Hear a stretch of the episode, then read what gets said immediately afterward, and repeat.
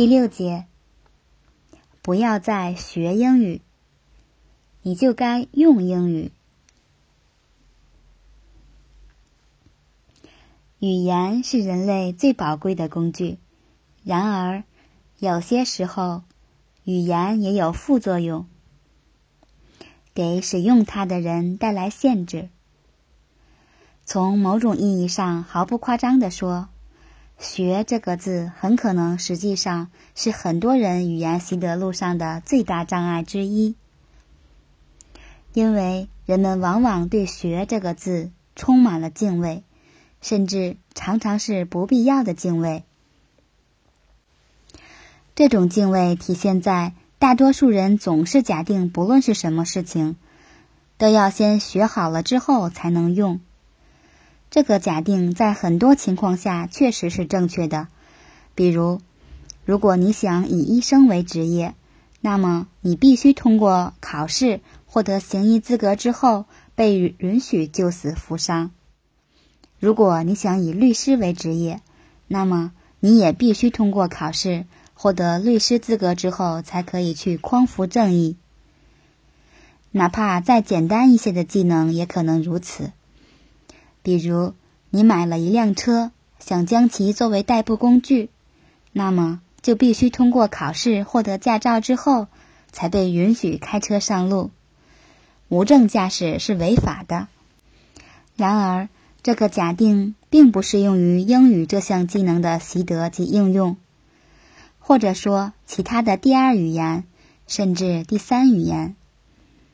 司机、医生、律师需要通过考试才能应用所需技能的重要原因在于，这些技能的应用如若出现差错，很有可能会对他人造成伤害，甚至可能是无法挽回的。但是，英语这项技能的应用在大多数情况下很难对他人造成伤害。你英文发音再难听，听的人也不会因此猝死；你英文语法错误再多，读的人也不会因此疼痛。别人对你说英文你没听懂，或者给你看英文你没听懂，若非极端情况。你也不会因此就从此真的无颜见人。而事实上，无论哪一种知识，都必须经过实践才能够真正习得。即便医生必须先获得行医资格才能挂牌行医，但是在此之前，他们都要经过很多年的实习才行。只不过为了安全起见。他们的实习是在严格监管之下进行的。为了获得驾照，一定要有机会开车才能学会。只不过，通常情况下，在获得驾照之前，基本上只能在驾校里开车。只学不用，这是大多数中国学生的写照。的下场就是在十几年之后，依然在学，依然无用。这是大多数中国学生的现实。